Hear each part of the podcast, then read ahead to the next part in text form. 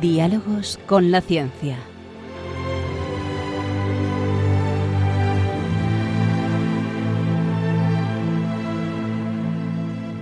Dirigido por Javier Ángel Ramírez.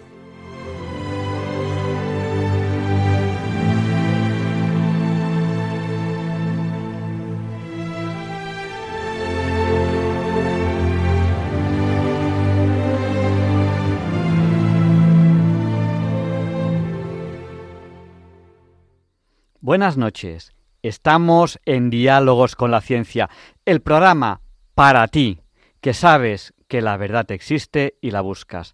En Radio María, gracias a Dios, todos los viernes en sus dos primeras horas. Hoy tenemos un programa realmente apasionante. Hoy entrevistaremos a el ingeniero de telecomunicaciones, doctor ingeniero de telecomunicaciones, Ignacio del Villar. Con él hablaremos de muchas cosas pero entre ellas de cómo son las comunicaciones en los viajes espaciales. Los papeles de Feliciano nos hablarán de lo bueno, si breve, dos veces bueno.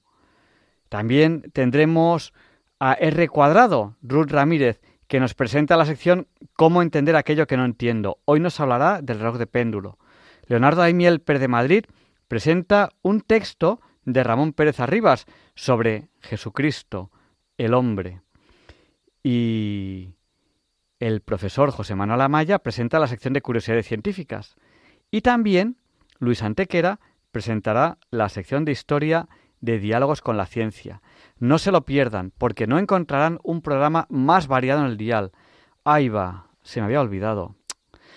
Ya es tarde, las autoridades sanitarias nos obligan a avisar de que Diálogos con la Ciencia es un programa fuertemente adictivo. Ya no van a poder apagar la radio hasta que termine el programa, a las 2, porque van a ver que este es un programa más que apasionante, es trepidante. No van a parar. Durante cada segundo vamos a disfrutar y a aprender algo. Enseguida vamos a empezar con las primeras secciones. Saben que en cualquier momento pueden interactuar con nosotros. ¿Cómo? A través del WhatsApp. Nuestro WhatsApp es el del 8. Recuerden, 8 por 8 es 64. Nuestro WhatsApp es el 64 9 Sí, se lo repito por si no tienen papel o bolígrafo a mano. 64 9 Nos ha saludado Vicente desde Mataró. Chema, desde Málaga, desde Salamanca nos saluda Estrella, nos saluda Charo desde las Arenas, Vizcaya, Pilar de Coria, Rafael del Puerto de Santa María, Carmen y Pepe de Santander, Rosario de Sevilla, Raúl de Santander, Pedro y Maite de Nules, Plácida de Málaga, Ana y Rafa de Grazalema, Charo de Algeciras, Antonio de Galapagar, Pepe y María Ángeles de Montequinto, Juan Antonio de Vilafranca de los Barros. Y nos saluda también Estrella, que no nos ha dicho de dónde es, pero bueno, pues nosotros pues le, le saludamos también. Y ya saben que este programa es para ustedes.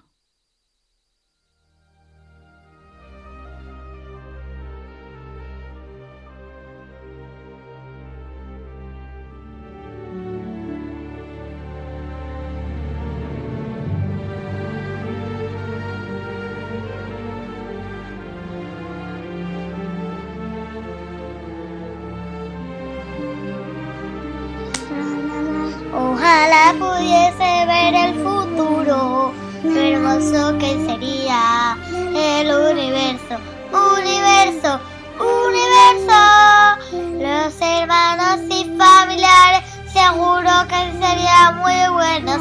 El mundo sonriente cantando de alegría. Gracias Padre Dios, gracias por la comida. Gracias Padre Dios por todo este mundo.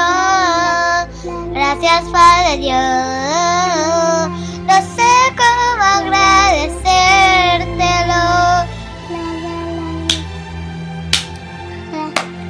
Ojalá pudiese ver el futuro, hermoso que sería el universo, universo, universo. Y esta canción se termina así. Gracias Padre Dios.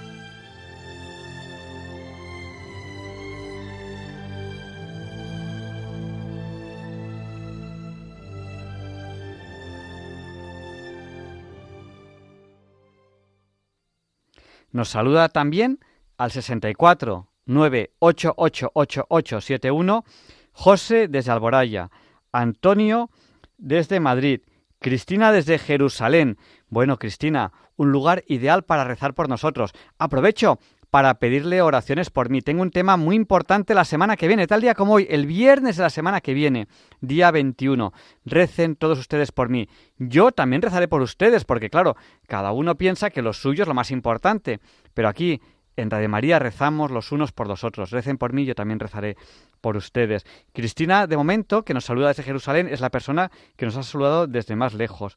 Nos saluda también Gustavo desde Oviedo y Ángela desde Granada. Tenemos más saludos ahora mismo aquí en el WhatsApp, pero bueno, estamos recibiendo ahora mismo en directo y, vamos saludando.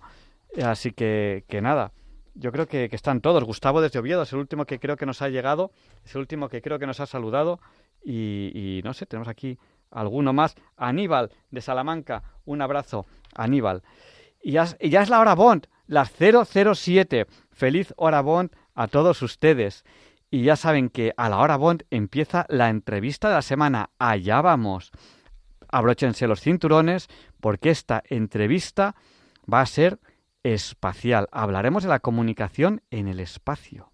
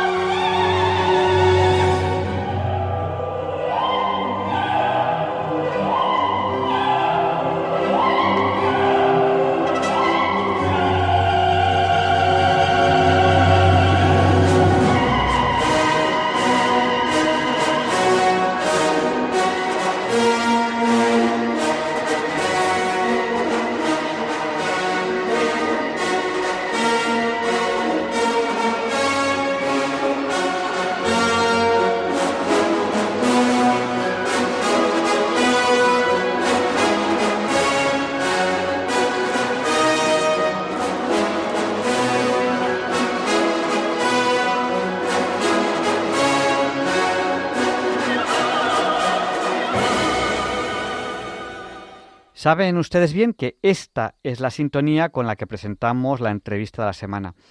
Es un honor para Diálogos con la Ciencia presentar a Ignacio del Villar. Él es doctor ingeniero de telecomunicación, eh, está especializado en sensores de fibra óptica.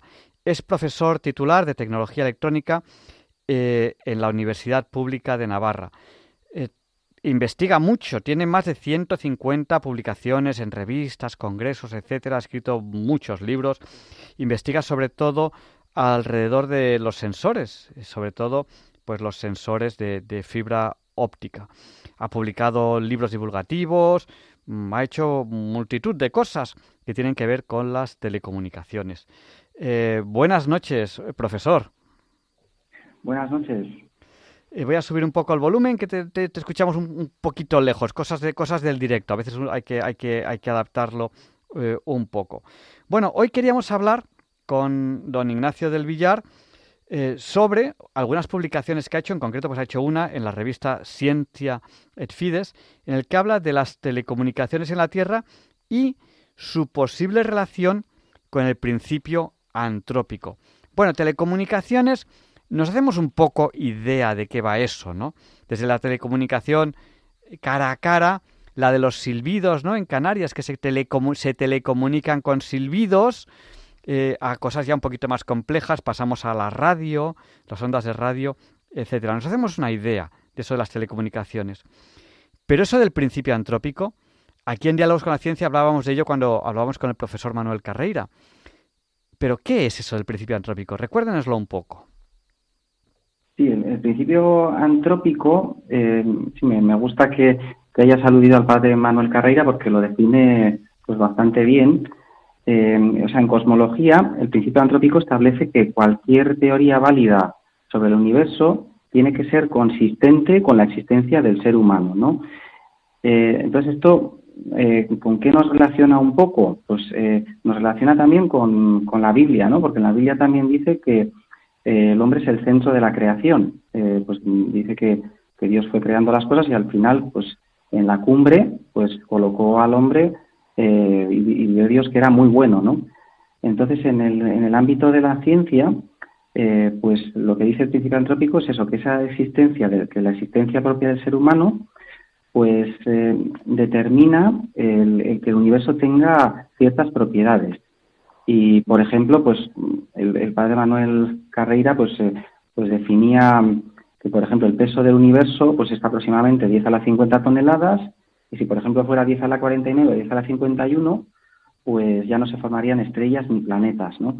Pues, por ejemplo, la fuerza electromagnética pues es 10 a la 40 veces más fuerte que la gravitatoria. Si fuera 10 a la 39 o 10 a la 41, pues no se podrían formar moléculas, eh, entonces no podría haber las, moléculas necesarias de la química, no podría haber vida, ¿no? Y así sigue con muchas otras, eh, entre comillas, casualidades, ¿no? que, bueno, cada una de forma aislada pues no nos lleva a nada, ¿no? Pero, pero tantas seguidas pues sí que hace pensar sobre, sobre bueno, pues que, este universo pues está pensado para el hombre. Eso es un poco lo que definiría, aunque es verdad que hay mucha controversia eh, sobre el principio antrópico y bastantes maneras de definirla, ¿no? Hay quien habla incluso de principio antrópico débil, fuerte, es un tema complejo, ¿no? Luego, luego profundizaremos un poquito más, más en ello, ¿no? El, eh, el padre Loring pues decía, si uno llega a la isla y ve una cabaña, eh, nadie se le ocurre pensar es que las ramas de un árbol han caído de esta manera y han formado una cabaña. ahí alguien ha hecho una cabaña, o sea, a nadie se le ocurre pensar que eso es una cosa accidental. Entonces, un poco así se resume el principio antrópico, ¿no? Eh, el, padre Loring, que hablaba así como con una voz muy fuerte, decía, es que hay que ser imbécil para pensar que esa cabaña son unas ramas que se han caído y se han formado. Dice, dice, cuando uno llega, lo primero que piensa es, ahí ha habido alguien que ha hecho una cabaña, aunque, aunque no sepa más, aunque no tenga más información. Eh, el principio de tampoco es que sea una prueba de la existencia de Dios, tampoco eso sería exagerar, pero, pero sí que mm, es un indicio, ¿no? Entonces, eh, bueno, pues hay, que cogerlo con, con prudencia, porque también a veces hay personas que, que tratan de, decir, bueno, pues entonces ya con eso es que Dios existe, ¿no? Tampoco es así, pero, pero sí que, como bien has dicho, pues apunta hacia Dios, ¿no? Eh, eh, hay un poquito de, eco. Eh, ¿Está directamente con el teléfono o a lo mejor hay algún auricular o alguna cosa, algún micrófono o directamente con el teléfono? Sí, estoy con el teléfono. Ah, perfecto. No, pues, pues bueno, pues, pues entonces, yo, pues entonces está, está, bien, no, no pasa nada. luego hablaremos un poquito más de, de, este principio antrópico. También en Diálogos con la Ciencia comentamos muchas veces, no es objetivo de la ciencia demostrar la existencia de Dios. O sea, por un lado está la ciencia, por otro lado está la teología y por otro lado está la filosofía. No es objetivo directo de la ciencia eso. Otra cosa es que todas las ciencias están tienen hay una concordancia entre sí. Es decir, no, no hay una cosa que, que diga, uy, es que si creo en la ciencia ya no puedo creer en Dios, no, eso gracias a Dios no existe, por lo cual, lo cual pues deberíamos tomar una decisión eh, porque bueno, son un poco ámbitos, ámbitos diferentes. Eh, bueno, eh, vamos a hablar de, esta de estas telecomunicaciones en la Tierra, su posible relación con el principio antrópico, las comunicaciones en el espacio, ¿no? ¿Cómo, cómo son esas comunicaciones? don Ignacio del Villar se ha preocupado en estudiar este tema y ha sentido un cierto interés en este tema. ¿Y por qué? ¿Por, qué siente interés por, por este tema? Bueno, a mí me toca impartir eh, alguna asignatura de, comunicaciones en la industria y, entonces pues eh, a los alumnos les hago una, una, clase de introducción, ¿no? Y en esa clase de introducción pues pues les, les explico pues, una historia muy resumida de las comunicaciones para darles pues eh, pues unas, unas bases, ¿no? Para antes de empezar ya pues a entrar en materia. Y entonces cuando fui preparando esa clase, pues mm, hice unos cálculos y me, y me llevé una sorpresa importante, ¿no? Y bueno, pero, pero antes de, comentarla, sí que igual, muy resumidamente, puedo comentar mm, en la historia de las comunicaciones, pues que se pueden distinguir eh, dos formas básicas ¿no? de comunicación. Eh, o sea, la primera, ella, la primera de ellas es la misma que utilizan los animales, la emisión de ondas sonoras. Eh, pero bueno, lo que ocurre con, estas ondas sonoras es que, claro, son limitadas, ¿no? Se propagan pues, pues unas decenas de metros. Cuando alguien habla o incluso pues grita, eh, pues puede comunicarse, pues, pues ya digo, una, una, distancia bastante moderada, ¿no? Entonces, claro, el ser humano, pues eh, con su ansia de, ir progresando, pues quiso comunicarse a mayor distancia, ¿no? Y entonces pues surgieron pues lo que son las señales de humo, pues los espejos, ha habido distintas tecnologías para ir superando y, transmitir a mayor distancia. La carta, por ejemplo, fue, una, una, forma de comunicarse, ¿no? Se mandaba cartas, pero claro, ¿qué ocurría? que eran muy lentas, que uno mandaba una carta a Estados Unidos y, tardaba muchísimo tiempo. Luego la respuesta, pues a veces incluso hasta se podía perder, ¿no? Y se produjo un salto cualitativo muy grande eh, con la aparición de las ondas electromagnéticas, que este es el segundo tipo de comunicación. ¿no? Esta apareció pues, en el siglo XVIII. Eh, Claude Chappe, un francés, inventó el telégrafo óptico y con ella pues, se podía comunicar entre París y Lille 230 kilómetros de distancia, pues eh, se transmitía un símbolo cada dos minutos. O sea, era una, distancia, era una comunicación todavía rudimentaria, pero bueno, ya iban mejorando las cosas. Y lo cierto es que, bueno, no se podía transmitir de noche, eh, pues la, cuando llovía pues también afectaba porque se basaba en luz. Y entonces se dio otro salto más eh, con el telégrafo eléctrico. Entonces el telégrafo eléctrico es transmitir una señal eléctrica por hilo y claro, esto ya no le afecta el tema de transmitir de noche o de día y ese, digamos, fue mm, el, preámbulo de las comunicaciones modernas, ¿no? Esto fue en el siglo XIX y ya luego en el, en el siglo XX, Marconi, que por cierto era un científico católico, eh, pues eh, desarrolló experimentos sobre telegrafía inalámbrica cruzando todo el océano Atlántico, ¿no? Entonces con estas dos básicas, mm, con estas dos bases, el, el telégrafo eléctrico y la inalámbrica, pues se sientan las bases de lo que son las comunicaciones pues hoy en día, ¿no? La sociedad de la información, donde, bueno, ahora en vez de, por hilo eh, de cobre se transmite por fibra óptica más y la tecnología inalámbrica sigue existiendo. Entonces esas dos son las bases para intercomunicar el mundo entero, ¿no? A través de, también lógicamente hay cables submarinos, amplificadores. Bueno, pues eh, entonces todo eso es el segundo tipo de comunicación. Uno es la sonora y otra es la, electromagnética. Eh, con la sonora y con la electromagnética hay un concepto que se llama eh, round trip time en inglés, que sería traducido al español como tiempo de ida y vuelta, ¿no? Eh, por ejemplo, cuando yo hablo con alguien y pues le hablo a la persona, ella me responde y cuando ya recibo la respuesta, pues eso sería el, el round trip time. Bueno, pues para que una conversación o una comunicación se considere como de calidad, eh, ese tiempo tiene que ser 200 milisegundos o menos. ¿no? Lo han estudiado los científicos y estiman más o menos ese valor. Bueno, pues eh, si uno echa cuentas, eh, pues esos, o sea, esos 200 milisegundos, si, si, estamos transmitiendo una señal sonora, que es de 340 metros por segundo, pues la máxima distancia a la que nos podemos comunicar eh, sin que superemos ese tiempo, pues son 34 metros. Entonces uno dice, pues es un valor lógico, porque claro, es normal comunicarse más allá de, esa distancia, ¿no? Si tendríamos que gritar muchísimo.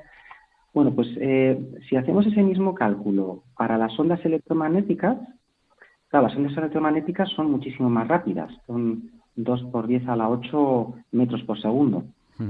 Eh, la, velocidad de la luz, que en la Tierra podemos considerar casi instantáneo. Exacto, exacto, sí, sí, sí. Es, muy aproximada a la de la luz, un poquito menos porque al final se transmite por un medio como la fibra, como, como el cobre, pero efectivamente es, la de la luz. Y lo que ocurre es que si ahí echamos el mismo cálculo, la máxima distancia a la que nos podemos comunicar sin que superemos ese tiempo de retardo, pues es de 20.000 kilómetros. Y cuando hice ese cálculo me llegó una gran sorpresa porque 20.000 kilómetros pues es la distancia que hay entre los dos puntos más separados en, la Tierra. de hecho, la circunferencia de la Tierra son 40.000, ¿no? Entonces, eh, son los dos puntos más alejados. O sea que, digamos que la velocidad de la luz está clavada para que eh, nos podamos comunicar entre cualesquiera dos puntos de la Tierra, eh, pues con un retardo como para que haya comunicación en, tiempo real, ¿no? Eso habría que añadir hay que añadir también, verdad, que los tiempos, pues las señales pasan por amplificadores, por routers, pero son muy pequeñitos comparado con eso, o sea, la aumentan un poco, pero no demasiado.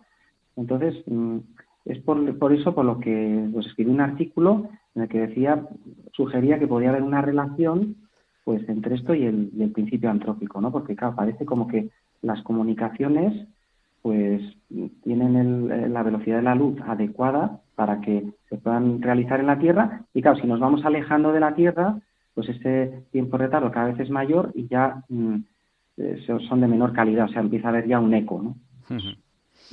Eh, corríjame si, me equivoco, usted que, que, imparte clase de, clase de esto, yo, yo sé lo que sé, pero no soy, no soy profesor de, de estos temas, pero yo creo que hay un antes y un después del telégrafo, ¿no? Yo creo que, el telégrafo marca en las comunicaciones un antes y, un después.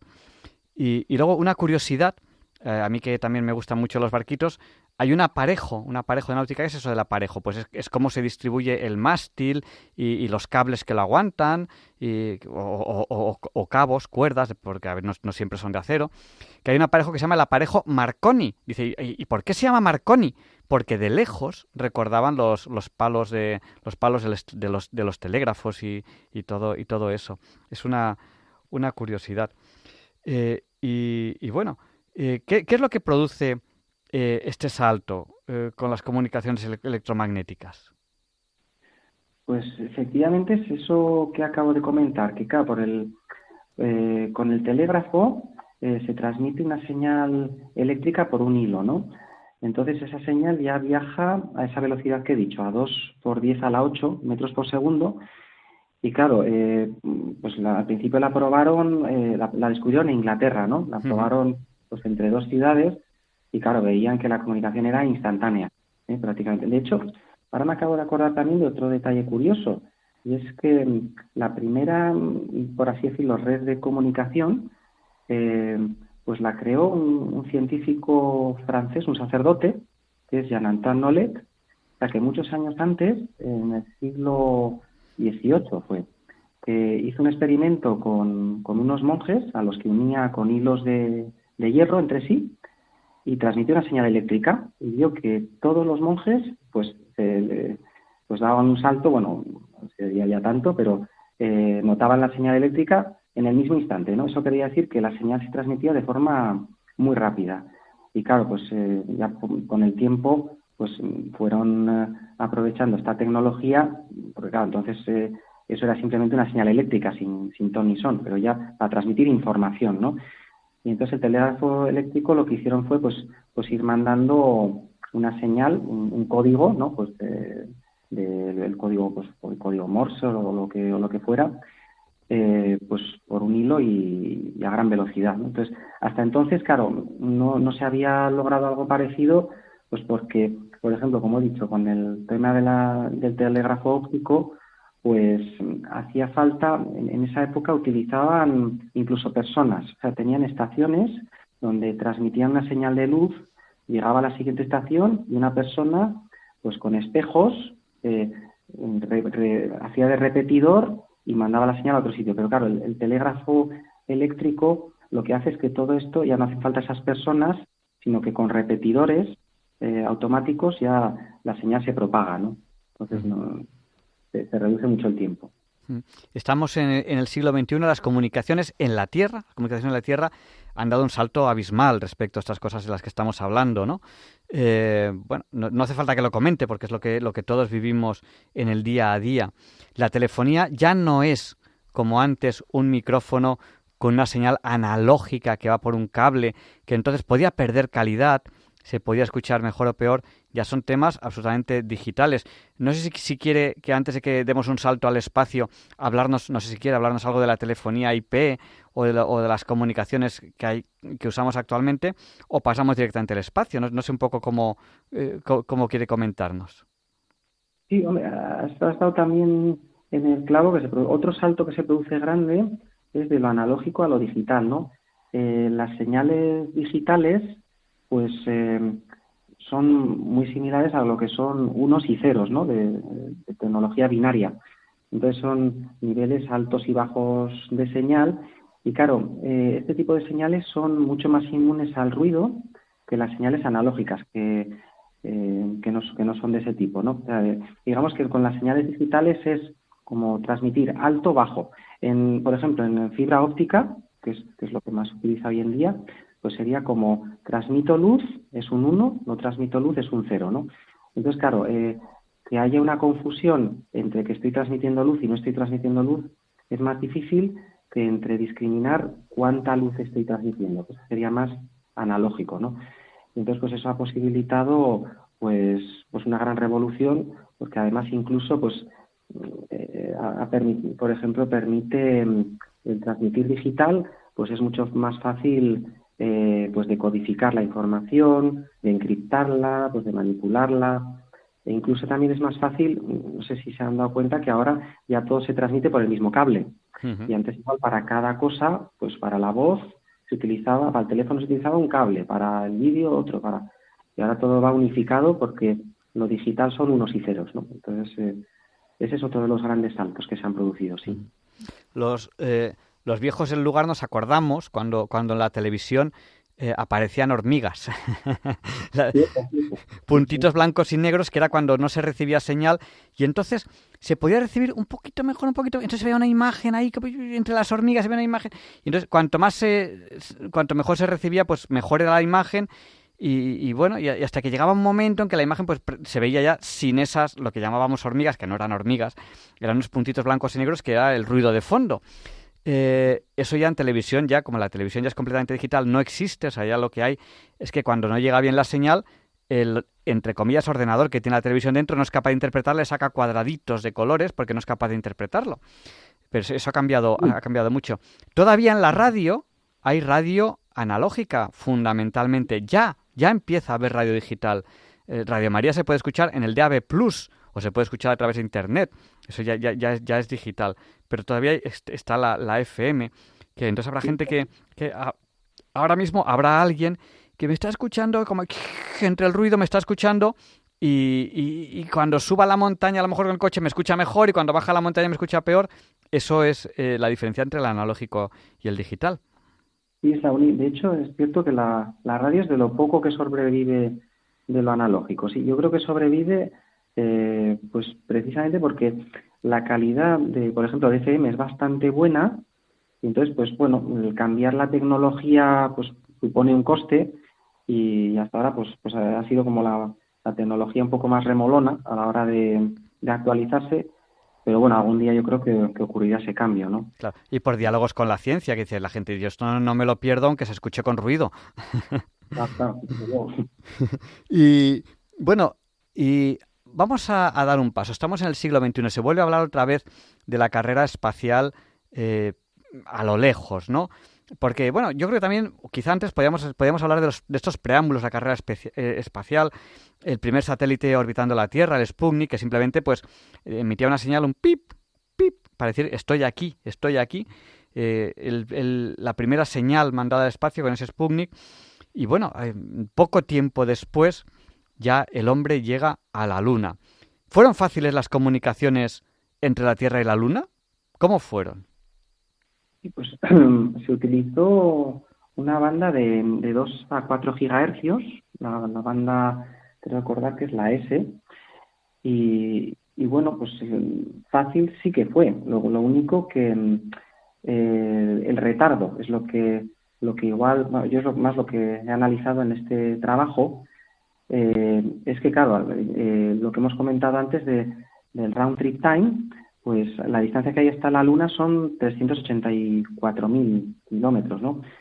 Entonces, si habíamos dicho antes pues que 20.000 kilómetros es lo máximo pues, para que tengamos no más de 200 milisegundos de retardo, claro, pues estamos hablando de pues, unas 20 veces más aproximadamente. Bueno, nos vamos un poco casi a los a los 3 segundos de round trip time. Entonces, claro, se podían hacer las comunicaciones, pero eh, pues como tipo walkie-talkie, ¿no? Pues, eh, dime tal, corto, y el otro sí, pues ahora, o sea, con, no, no es no, no, podemos hacer una videoconferencia como la que hacemos aquí en la Tierra, ¿no? Es un poco... o, una conversación fluida, como estamos teniendo nosotros, que está hablando, yo le corto, luego eh, usted me corta a mí. Eh, no podía haber una conversación fluida con esos tres segundos de, retraso.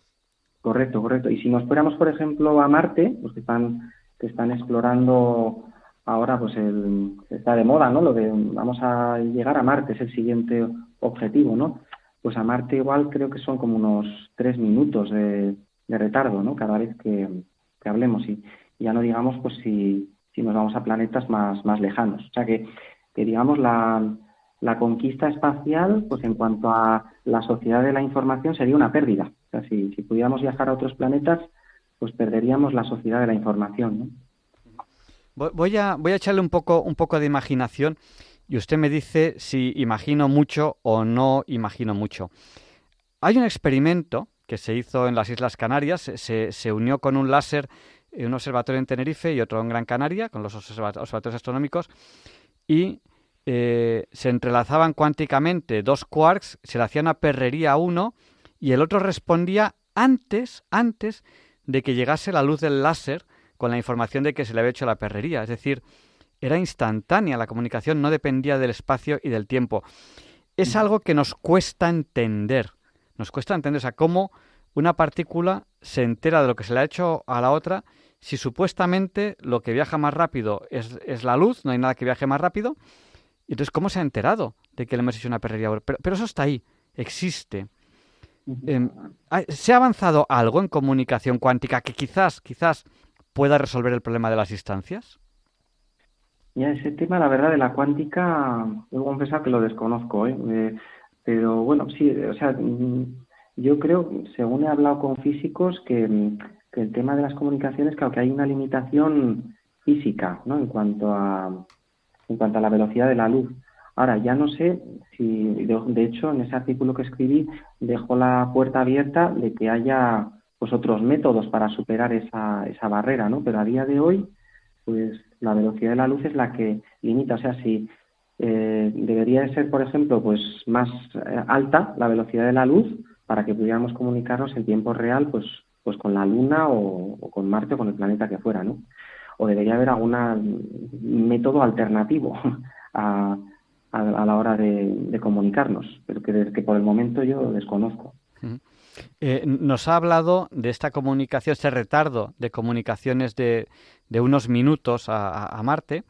Eh, claro, pero estamos, estamos hablando de comunicaciones y estamos todos pensando en dos señores hablando, pero en la carrera espacial no siempre son dos señores hablando, pues a lo mejor es un robot al que le estamos dando unas instrucciones. Entonces, claro, si el robot está en Marte, no es como un coche teledirigido que tenemos aquí en un parque que vemos una curva y le decimos al coche a la derecha y el coche toma la curva a la derecha. Eso no puede ser, porque imagínense que ese coche teledirigido tuviese un retardo de varios minutos en responder, pues ya, se hubiese caído por el precipicio. Entonces, eh, eh, cuando se envían señales a, robots y todo esto, ya no se puede hacer así, ¿no? O sea, eh, esa comunicación yo, yo creo que es muy importante.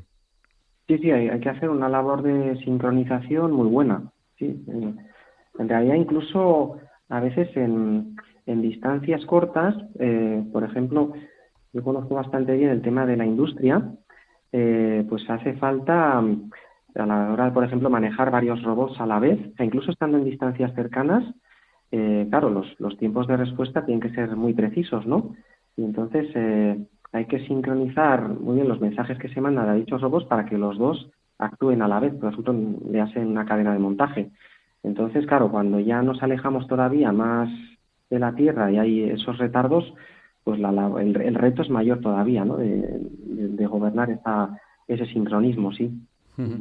Claro, hay que, o sea, un robot no puede funcionar como lo que aquí conoceríamos como teledirigido, sino que lo que tiene que funcionar es de una manera autónoma, y entonces lo que se le envía es un paquete de instrucciones para que, entre comillas, aprenda a hacer una serie de cosas que tiene que hacer más o menos autónomamente. Eh, hay una película que cuando yo eh, era mucho más pequeño, bueno, tendría que mirar en qué año salió, que era 2001, me parece que se llamaba Una Odisea del Espacio, eh, que planteaba una cosa que, que, luego en la realidad sí se hace. Y es que cuando hay un, un, robot o un ordenador en el espacio, suele haber un gemelo en la Tierra. Y eso suele ser, se suele hacer así. Porque, por ejemplo, cuando, cuando el del espacio encuentra un problema, se resuelve con el gemelo de la Tierra y luego se, se envía la solución al, al, espacio. Porque, claro, es muy complicado trabajar con cosas que están a esa distancia. Me acuerdo que 2001 planteaba esa, ese, ese dilema, ¿no? que el ordenador del espacio decía una cosa y el gemelo de la Tierra decía la contraria. Entonces decía, ¿ahora qué hacemos? Entonces eh, me acuerdo que, planteaba ese, dilema. Bueno, hemos visto este, mm, esta dificultad que hay en cuanto a comunicaciones cuando nos vamos al, al espacio. Bueno, claro, estamos hablando de cosas más o menos cercanas. Marte está cerca, a tiro de piedra, como digo yo. Hay, hay, hay, hay un chiste que de, uno que le dice a su padre, dice, papá, dice, ¿qué está más lejos? Dice, Córdoba o la Luna. Dice, Quillo. Dice, ¿tú ves Córdoba desde aquí? claro, pues es, está más cerca de Córdoba, evidentemente, pero, pero la Luna se ve, ¿no? Marte lo vemos, o sea, hay una bolita ahí que cuando pasa lo vemos, o sea, está, está a la vista. Pero claro, eh, cuando en la carrera espacial nos planteamos ir a otros planetas, no estamos hablando de eso, estamos hablando de ir a otros sistemas solares a años, años luz de distancia. Mm, eh, ¿Tiene lógica plantearse este tipo de cosas? Y si, algún día consiguiésemos llegar a un planeta que estuviese a años luz de distancia, no sé cómo lo haríamos, porque cómo, hacemos, ¿no? Porque nosotros no podemos viajar a la velocidad de la luz, no, sé cuánto tardaríamos en llegar. Eh, a lo mejor llegarían nuestros ta, ta, ta, ta, ta, ta, nietos y bueno, no sé, es muy complicado esto. ¿Tiene lógica plantear viajes espaciales con las comunicaciones no le voy a preguntar de viaje, pero sí los problemas que tenemos en las comunicaciones. Mm. por ejemplo, la estrella más cercana, que es Próxima Centauri, está a 4,2 años luz. Entonces, por ejemplo, ahí el, round trip time, el, retardo de ida a vuelta sería 8,4 años, ¿no? O sea, tendríamos para decirle algo a alguien que esté en, un planeta alrededor, eh, que, hipotético, pues la respuesta la recibiríamos 8,4 años después. O sea, digamos, es de nuevo lo que, lo que has comentado antes, ¿no? O sea, puede haber igual alguna, algún vericueto, alguna línea por donde, por donde se pueda explorar y, se produzca pues, pues una disrupción ¿no? en la ciencia, pero a día de hoy, con lo que sabemos, eh, pues no es viable ese, ese camino, ¿no? O sea, digamos, el, el explorar, yo creo que esto quizá lo vemos mucho en las películas, como vemos a veces la guerra de las galaxias y pues nos pensamos que el colonizar el universo pues pues está al alcance de la mano, pero pero hay una limitación física, ¿no? Que, eso que incluso el, la estrella más cercana pues pues fíjate el, el retardo que tenemos. Entonces, entonces sí es un debate que hay el de merece la pena pues la carrera espacial Hombre, no es solo el tema de las comunicaciones, desde luego también pues el ser humano progresa y, va adquiriendo más conocimiento. Yo sé que con las misiones espaciales pues se aprenden cosas, pero claro, también hay que tener un poco los pies en tierra y ver pues qué esta limitación que tenemos que, es significativa, ¿no?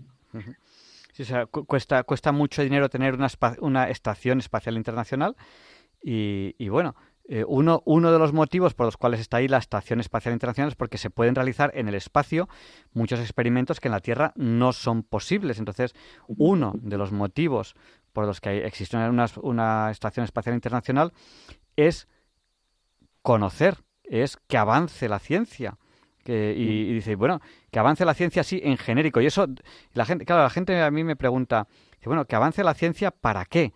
Digo, pues no lo sé, porque como todavía no ha avanzado, no lo sé, pero eh, cosas que, nos, que nos han solucionado muchas cosas, eh, muchos problemas en la vida, pues, pues vienen de resolver problemas en el espacio o en la navegación oceánica, y muchas cosas nos han resuelto la vida y, vienen de ahí, vienen de, de, investigaciones que se han realizado en, en, lugares. Entonces, ¿qué, ¿qué vamos a sacar de eso? Pues no lo sabemos.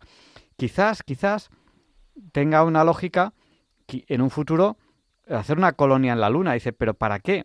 pues, pues, pues, pues no sé, para investigar, porque desde luego en la Luna hay poco que hacer. ya, ya el ser humano ya ha ido a la Luna y a mí me pregunta mucho, dice, bueno, ¿y si fue hace tantos años y no ha vuelto, por qué es? Yo como ingeniero de minas lo tengo clarísimo. ¿Por qué no hemos vuelto a la Luna?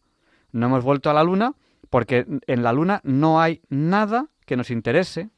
Si hubiese un mineral valioso, hombre, que si hubiésemos vuelto. En la Luna hay tierra y tierra mala. Entonces, ¿para qué vamos a volver? Entonces, la, luna, también es verdad que, cuando se llegó a la Luna había una, una, lucha ¿no? entre, entre Rusia y Estados Unidos. Yo creo que eso también motivó mucho el, llegar. Y claro, ya luego, ya una vez que ganó uno, pues, pues se puso un poco ese, ese reto, ¿no? Aunque luego sí que han ido alguna otra vez, pero, es, cierto eso, eso que dices, sí. Entonces, bueno, eh, la, base lunar, si definitivamente al final se, se hace una base lunar, eh, su motivo es investigación. Bueno, o a menos de que, decidamos vender viajes a la Luna, que pues, pues, pues, sacar un beneficio económico, no lo sé, no lo sé, pero, pero que digamos eh, desde el punto de vista humano, a fecha de hoy, a fecha de hoy tiene, tiene, tiene poco, poco interés viajar, a, viajar a la, Luna. No sé si a mí me encanta la ciencia ficción, pero me doy con, la realidad de, de bruces, de, lo que es el espacio. Bueno, yo creo que hemos hablado un poco de, las comunicaciones, eh, la dificultad que a fecha de hoy, siglo XXI, tenemos las comunicaciones en el espacio, como mm, cosas relativamente cercanas como es la Luna ya no nos permiten una comunicación fluida, relativamente cercanas como es, la, como es Marte pues ya a fecha de hoy que hay, hay robots eh, eh, nuestros en nuestros quiero decir humanos hechos por los humanos en Marte trabajando pues cómo eso dificulta eh, el trabajo del robot por, por, la distancia y eso, y eso lo que va a representar como dificultad de momento de momento no a lo mejor de aquí a una década a unos siglos pues pues esto esto cambie Vamos a dar paso, si, si, si quiere, a, los oyentes. A ver si quieren, si, quieren participar en, en, algo de, la entrevista, porque enseguida tendremos que dar paso a más secciones. Les recuerdo a los oyentes que si quieren participar ahora en Diálogos con la Ciencia, no tenemos muchos minutos, tienen que llamarnos. ¿A qué número? Cojan papel, cojan bolígrafo al 91 005 94 19. Se los recuerdo, por si no tienen a mano papel o boli 91 005 94 19. Tenemos ya una primera llamada que nos acaba de entrar ahora mismo y que le vamos a dar paso. Un momentín, lo tenemos aquí. A ver, un segundo. Que estoy aquí manejando eh, aquí. Ya está, ya lo tenemos. Buenas noches, bienvenido. Adelante, el micrófono es tuyo. Buenas noches, Javier Ángel, a ti, a todo tu equipo. Paz, bendiciones, amor y, y, salud. Muchas gracias. Oye, bienvenido. Tú que, eres, tú que eres buena persona, acuérdate de rezar por mí esta semana, que la semana que viene tengo un tema interesante, ya lo sabes. Yo estoy rezando por todo el mundo. Y os voy a decir una cosa. Sin moverme de la tierra, he puesto una antena en la luna para España Estando aquí, sí. Estando aquí estoy en la luna y en el sol. Y en todas las estrellas. Pues gracias por llamarnos, bienvenido. Eres como un dios, Javier Ángel. No, que va, que va, que va. muy, muy chiquitín soy yo. Soy, yo, más, chiquitín, yo soy el niño Jesús. sabes que te aprecio, sabes que te aprecio un montón. Y yo a ti más. Y daré mi vida por todo. Una, un abrazo muy fuerte. A ti, siempre a ti. Gracias. Adiós. Adiós. Y vamos a dar paso, me parece que me ha dicho eh, José Luis, ¿puede ser? No, José Emilio, Javier Ángel. José Emilio, buenas noches. Adelante, el micrófono es tuyo. Buenas noches, señoras y señores oyentes. Han hablado ustedes, estoy en Ávila, de la radio digital. Y con la radio digital me surge una duda, bueno, muchas. Ahora mismo yo estoy escuchando la radio en Ávila por el sistema tradicional y analógico y no saben si la estoy escuchando, dónde y cuánto tiempo. Con la radio digital, la emisora tiene registro de con qué aparato, en consecuencia, quién está escuchando la radio y durante cuánto tiempo, es decir, repercute en la privacidad en ese aspecto. Eh, Yo, no lo conozco a fondo, a lo mejor don Ignacio del Villar puede decirnos algo más y si no yo, luego le daré mi, opinión. Don Ignacio, ¿qué, gracias. muchas gracias, José Emilio. Eh, ¿Qué le podemos responder a este oyente? Pues la verdad que esa, esa cuestión no sabría qué contestar, ¿no? Si, si, se, si se respeta la privacidad ahí. Probablemente, hombre, desde luego ahí es más fácil, al ser digital, es más fácil de que haya un control, ¿no? De qué personas se conecten, ¿no? Pero, porque bueno, puede, puede, puede hacer más interacción, pero no lo sé, no sabría decir. Yo, yo no tengo información al respecto, pero que yo sepa, que yo sepa, eh, eh, esto es como la televisión.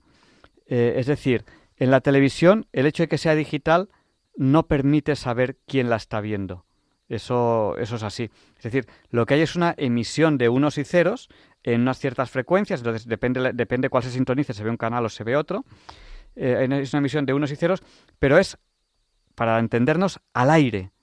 Es decir, aquel que recoja los unos y ceros verá la televisión o escuchará la radio. No es como Internet. En Internet sí se sabe quién entra en qué página. ¿Por qué? Porque hay una dirección IP. ¿Eso qué quiere decir? Quiere decir que cuando yo en mi ordenador entro en una página web, vamos a coger, por ejemplo, una de las mejores páginas web que pueden existir, www soyleyenda.es. es una red social que creamos aquí en Diálogos con la Ciencia cuando, hubo la pandemia. Eh, entonces, se comunica cada ordenador directamente con el servidor de Soy Leyenda y ese servidor se comunica específicamente con ese ordenador. Es decir, yo podría hacer, no lo hago porque es muy complejo y no sé hacerlo, yo podría hacer que un oyente en Andalucía recibiese noticias de Andalucía, que eso lo hacen los periódicos, un oyente en Cuenca recibiese noticias de Cuenca, un oyente en Cataluña recibiese noticias de Cataluña, podría hacer que un oyente que por su dirección IP, pues no lo sé, o se conecta a una hora, yo, digamos que se puede hacer que cada uno reciba una señal diferente, pero eso, eso va, eso, eso es, eso es el Internet. Pues respondemos un poco, un poco a este oyente. Bueno, pues eh, don Ignacio del Villar, que recuerdo a los oyentes que es doctor en ingeniero de telecomunicación, especialidad en sensores y fibra óptica, profesor titular de tecnología electrónica eh, en el Departamento de Ingeniería Eléctrica y Electrónica de la Universidad Pública de Navarra. Tiene muchas publicaciones, más de 150 en revistas, congresos, etcétera, y ha investigado sobre todo en el tema de sensores. Para aquel oyente que, que haya llegado tarde a esta entrevista, en uno o dos minutos, se lo pongo difícil, ¿Cómo podemos resumir de qué hemos hablado? Para que el oyente diga qué interesante, dentro de dos días que esto será colocado en el podcast lo voy a escuchar. ¿De qué hemos hablado? Bueno, pues hemos hablado de la posible relación eh, del principio antrópico con, el hecho de que las comunicaciones sean solo posibles en, en la Tierra, ¿no? las comunicaciones en tiempo real. Entonces esto se basa pues a que eh, las comunicaciones mm, electromagnéticas eh, se, transmiten a la velocidad de la luz aproximadamente y a esa velocidad en concreto pues tenemos que los dos puntos más alejados de la Tierra pues se pueden comunicar con un retardo de, de 200 milisegundos aproximadamente. Entonces ese tiempo pues es el, que los científicos determinan como el tiempo pues para que haya calidad en, una conversación, ¿no? Entonces justo pues pues eh, hay calidad de conversación entre cualesquiera puntos de la Tierra, pero sin embargo si nos vamos alejando de la Tierra ese retardo pues va aumentando y ya no son posibles las comunicaciones en tiempo real, ¿no? Entonces esto ¿por qué tiene que ver con el principio antrópico?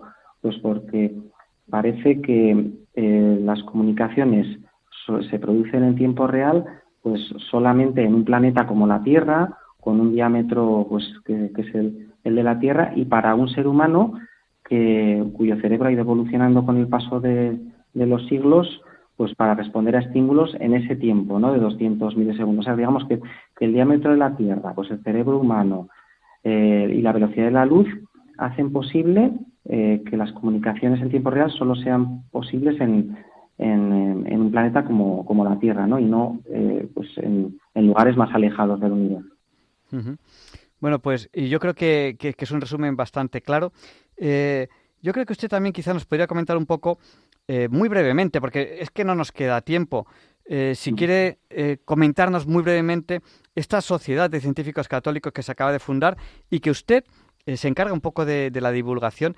Si quiere hacernos una pincelada de un minuto sobre ella, porque la semana que viene comenzaremos una sección con algunos de estos científicos que forman parte en esta, en esta sociedad.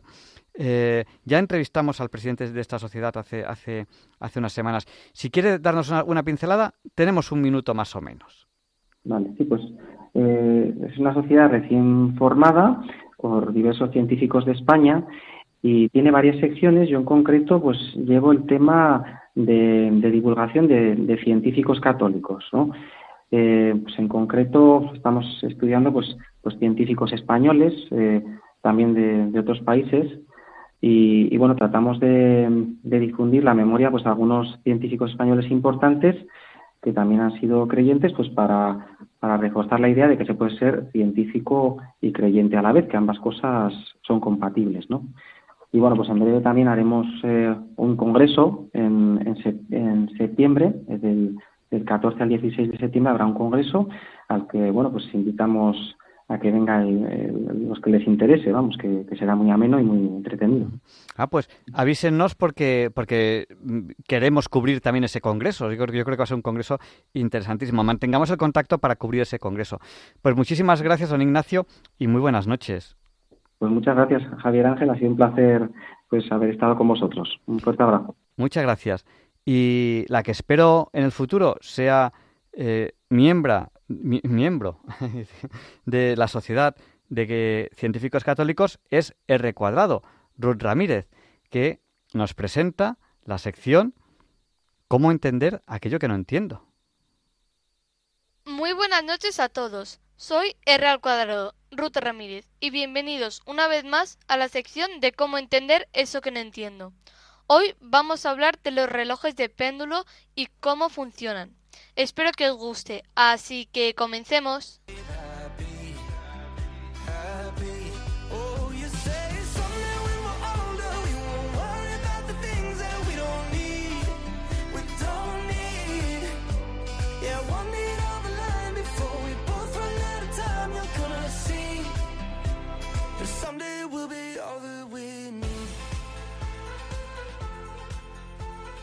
Los relojes de péndulo son súper bonitos y elegantes, y fueron bastante caracterizados durante unas épocas.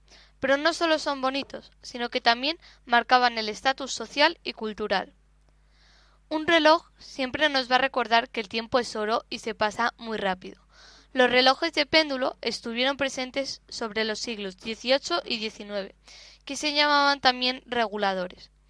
Estos fueron usados para el trabajo, el transporte público y la vida en general. Esto llevó el ritmo de la revolución industrial. El reloj de péndulo realmente fue creado en el año 1656. El científico neerlandés Christian Huygens, que es el descubridor de la nebulosa de Orión, este matemático y astrónomo holandés contrató los servicios de un relojero, Salomón Coster, que construyó realmente el primer reloj de péndulo. Salomón firmaba todos sus relojes poniendo Samuel Coster Aget Met Privilege, lo que se da a entender que Samuel Coster de la Haya con privilegios, es decir, que Huygens le había autorizado el construir estos relojes. El reloj de péndulo más antiguo firmado por Salomón se encuentra en el Museo Borja, que está en Leiden, Países Bajos. Este reloj data el año de 1657. Después de esta invención de los relojes, John Fromantel, que era hijo de un relojero londinense, aprendió a fabricar relojes de péndulo junto a Coster y obtuvo una licencia para producirlos. El diseño fue mejorando poco a poco. Los primeros relojes contenían tripas de gato con cuerdas confeccionadas. Después se dejaron de utilizar las tripas de gato y empezaron a usarse las cadenas de plata, acero y después un muelle espiral. Galileo Galilei, a comienzos del siglo XVII, había estudiado las bases científicas del reloj de péndulo e intentó llevarlo a la práctica. Debido a su ceguera, confió su proyecto a su hijo Vicencio en 1641. Después murió y el proyecto se esfumó. El reloj de péndulo antes fallaba 15 minutos diarios, a lo que pasó a ser solo 15 segundos diarios. El reloj de péndulo está formado por cuatro cosas. El péndulo, una esfera que muestra la hora. El peso unido a la cuerda que da vueltas a una polea y un mecanismo de escape que provoca los impulsos cronometrados para mantener el péndulo oscilando. El mecanismo de escape, al bloquear y desbloquear el tren de engranaje, es lo que hace que suene tic-tac. Los relojes de péndulo usan un peso oscilante para medir el tiempo, lo cual permite intervalos de tiempos iguales que dependen de una longitud. Por eso es importante que el reloj no se mueva, porque si no, imprecisa su funcionamiento. Siempre queremos que nuestro reloj esté con precisión, y más siendo un reloj de péndulo, y con esto hemos, eh, con el reloj de péndulo hemos comprendido que es bastante complicado llevarlo justo al tiempo, al segundo y al minuto. Gracias al reloj de péndulo se han llegado a crear los cronómetros marinos, ya que se fijaron en los relojes de péndulo. Bueno, y esto ha sido todo. Espero que os haya gustado y hayáis disfrutado, y sobre todo que hayáis aprendido algo nuevo. Nos vemos la semana que viene. Hasta la próxima.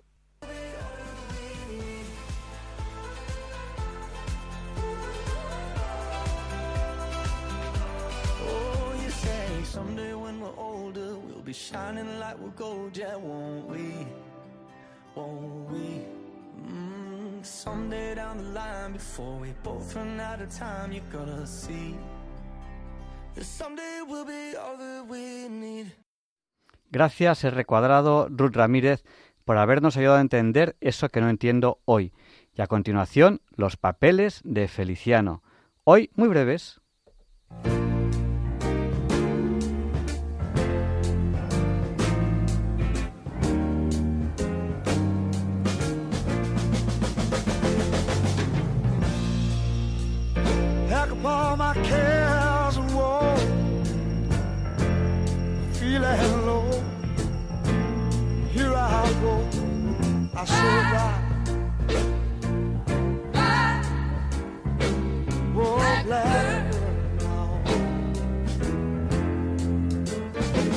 ¿Qué tal, Javier Ángel? Mi paisano Baltasar Gracián, en su oráculo Manual y Arte de Prudencia, que publicó allá por la mitad del siglo XVII en mi Huesca natal, dejó escrito el famoso aforismo Lo bueno si breve, dos veces bueno, para luego añadir y aun lo malo si poco, no tan malo. Pero vamos a ver, Feliciano, incluso dando por buena esta sentencia de Gracián en literatura, se ha demostrado que lo breve no es obligatoriamente siempre necesariamente bueno. Claro, claro. No todo el mundo ha tenido la capacidad literaria de Rulfo o de Hemingway. Mira, Hemingway en sus cuentos usaba una curiosa técnica que llamaba iceberg.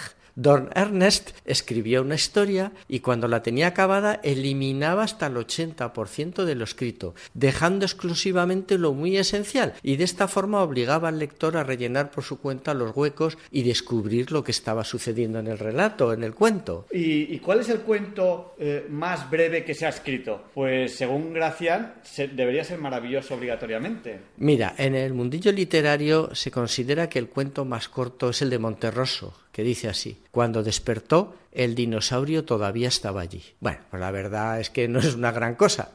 Y es que al pobre Monterroso le costaba mucho escribir. Fíjate que un día llegó a decir, hoy me siento bien, un Balzac, estoy terminando esta línea. Hablando de su problema con otro escritor, creo que era Bryce Echenique, le contaba, es que a mí me cuesta tanto escribir sufro tanto hasta que encuentro la palabra precisa y Bryce le cortó a yo, no, a mí no me cuesta nada, yo me vuelco, yo suelto lo que llevo dentro y ahí queda. Por ejemplo, yo no corrijo. Y Monterroso le dijo, pues qué suerte, porque yo solo corrijo. Y nuestros amigos, los escritores de la otra generación del 27 probaron suerte el relato breve? Hombre, los de la generación del 27 fueron unos humoristas geniales y en el relato corto, claro, se defendían con mucha fortuna. Mi admirado Edgar Neville escribió este maravilloso cuento que, aun siendo tan breve, respeta las tres normas clásicas de principio, nudo y desenlace. Mira, decía así: Adán se afeitaba la barba,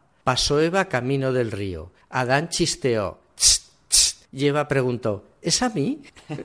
Oye, qué bueno. Y a veces también hay otros títulos de cuentos o de novelas tan sugerentes que casi con el título ya no hace falta leer la novela. Pues sí, mira, acuérdate que para San Valentín hablamos de Samuel Ross, que escribió tan magníficos títulos como El hombre de los medios abrazos o Dos lechugas enamoradas. Pero también en muchas ocasiones los escritores no cumplen las expectativas que nos marcan sus esperanzadores títulos. Decía Borges de su coetáneo, el también escritor y diplomático argentino Eduardo Mallea, Mallea tiene una notable capacidad para elegir buenos títulos, pero es una lástima que se empeñe en poner una novela detrás. Oye, y en el mundo del periodismo, la capacidad de síntesis es fundamental. claro, pues es fundamentalísima. Y ese fue el caso de Julio Cerón en el ABC. Cerón fue un personaje muy singular, un interesante intelectual que en su juventud vivió en París y Londres, diplomático, cristiano practicante y un activo agitador político que en el año 1958 Javier Ángel, en plena dictadura de Franco, fundó el Frente de Liberación Popular, más conocido como el Felipe. El Felipe era un grupo elitista de izquierda liberal, pero sobre todo fue un movimiento intelectual cristiano que se desgajó del imperante catolicismo franquista del momento. El Felipe llegó a ser un grupo muy activo ¿eh? durante la dictadura, pero con la muerte de Franco pues perdió su razón de ser. No obstante, según el periodista Eduardo García Rico, de sus cuadros de afiliados durante la transición española salieron nada menos que ocho ministros, un presidente autonómico, que fue mi admirado Joaquín Leguina, más de 30 altos cargos públicos, 35 catedráticos y profesores, 15 escritores y periodistas y 12 curas. Pues la verdad es que con estos antecedentes la vida de Julio Cerón tuvo que ser ¿cómo diríamos? Muy agitada. Pues sí, muy agitada, muy agitada, la verdad. Fue un hombre cultísimo que se declaraba anticomunista católico, pero paradójicamente colaboró con el Partido Comunista de España en sus labores antifranquistas. Esto le llevó a una condena de ocho años de prisión. Realmente cumplió tres, pero su estancia en la cárcel le dio mucho prestigio internacional, sobre todo entre los movimientos cristianos franceses. Al salir de prisión, se exiló en Francia, donde vivió durante más de 40 años en el castillo medieval de Causat, que había sido residencia del filósofo Montaigne. Cuentan las visitas que en el torreón tenía colgado el pendón de Castilla y que al pasar por el puente levadizo sonaba la marcha de infantes. Luego les enseñaba una enorme estancia de paredes encaladas totalmente vacía y decía, esta es la biblioteca. Mucho me temo que Julio Cerón va a ser otro de estos interesantes personajes surrealistas de los que tanto te gusta hablar en estos papeles. Pues sí, mira, Cerón era una referencia intelectual para la oposición democrática española. Por eso en su castillo recibía constantemente visitas de importantes políticos españoles. Contaban que cuando iban a verle se lo pasaban en grande, todo el día de cháchara y comilones por todos los pueblos vecinos. Andaban por esas carreteras en el jaguar de Julio que conducía sin manos, despreocupadamente y a 150 por hora. En cierta ocasión iba el cura del pueblo con ellos allí en el coche y le dijo, Julio, sábete que estoy en pecado mortal y será responsabilidad tuya si voy al infierno. Haz el favor de no correr tanto. Y Julio se reía y aún aceleraba más todavía. Realmente, cuando murió Franco, él ya estaba pues muy de vuelta de todo y claro, su figura política pues se fue apagando. Fíjate que eso le pasó a mucha gente, escritores, cineastas, agitadores antifranquistas, que cuando murió Franco se quedaron totalmente descolocados, sin saber qué hacer, y no supieron encontrar un sitio en la nueva democracia. El mismo Julio Cerón lo clavó ¿eh? cuando dejó escrito, cuando murió Franco, el desconcierto fue grande, no había costumbre. Entonces Cerón no sacó sus galones a relucir. En esa época en que todo el mundo presumía de haber estado en la cárcel y de haber corrido delante de los grises. Pero la verdad es que no. Sus antiguos amigos del Felipe, que era gente muy preparada, ocuparon, como hemos dicho, muy buenos puestos en la transición y siempre estuvieron aquí pues, para echarle una mano. Y aunque Cerón había perdido la ambición política, su genialidad permanecía intacta. El ministro Pérez Llorca de la UCD lo rehabilitó en el escalafón de la carrera diplomática y Adolfo Suárez pues lo recibió en su despacho, en la Moncloa. Julio Cerón inició la entrevista con una imparable serie de elogios hacia Suárez y de pronto se paró y le dijo, presidente, ahora lo tú a mí. Luego, con Felipe González acabó muy mal por lo de la OTAN y los GAL y Solana lo echó del ministerio de muy malas maneras. Vaya tipo más genial. Pero bueno, Feliciano, estamos hablando de lo bueno, si breve. claro, claro. El caso es que Cerón no andaba muy bollante y sus amigos, con el aval de que había sido colaborador de Le Monde, pues convencieron a Luis María Anson para que le diera una sección en la primera del ABC. La sección debía ser un breve, un suelto, ¿no? que se dice en el argot periodístico. Pero Anson se desesperaba porque a pesar de que le pagaba un dineral, los sueltos que enviaba Cerón desde Francia eran cada vez más breves y más dadaístas. Por ejemplo, en uno decía, la verdad siempre resplandece al final, cuando ya se han ido todos. Otro, en alusión a un nombramiento, no sé de quién, decía, la ley de la gravedad no es nada en comparación con lo que se nos espera. Pero para mí el mejor fue el que mandó un 23 de diciembre. Feliz Navidad y Año Nuevo. Pues chicos, no sé de qué se quejaban son. Yo lo veo muy apropiado para esas fechas. Pues sí, la verdad, mira, sus últimas palabras en el lecho de muerte tampoco tuvieron desperdicio, ¿eh? Cuarzo, feldespato y mica. Qué grande Julio Cerón y realmente breve en sus comentarios. Muchas gracias, Feliciano. Oye, ¿y qué te parece si ponemos la marcha de infantes y así podemos apreciar lo que se sentía al pasar por el puente levadizo del castillo de Causad cuando vivía allí Julio Cerón? Venga, venga, vamos a ello. Pues venga, cuídate, Javier Ángel, que tú eres necesario y nosotros somos contingentes.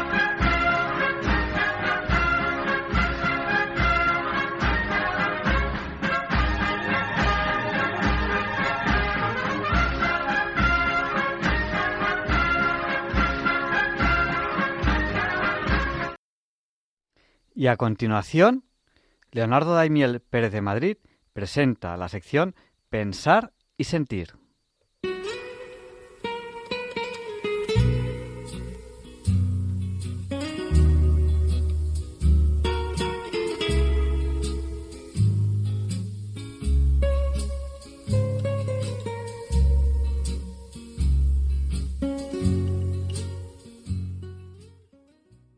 Buenas noches, queridos oyentes de Radio María. Soy Leonardo Daimiel y celebro estar de nuevo con ustedes. Estamos en la octava de Pascua, que como ya saben son los ocho días seguidos, de domingo a domingo, en los que se celebra la resurrección de Cristo. Es como un largo domingo que se prolonga ocho días, en el que cada día es día de Pascua. Y he escogido esta semana para leer en Pensar y Sentir un texto escrito por Ramón Gómez Arribas, el cual lo ha titulado Jesucristo el hombre. Dice así,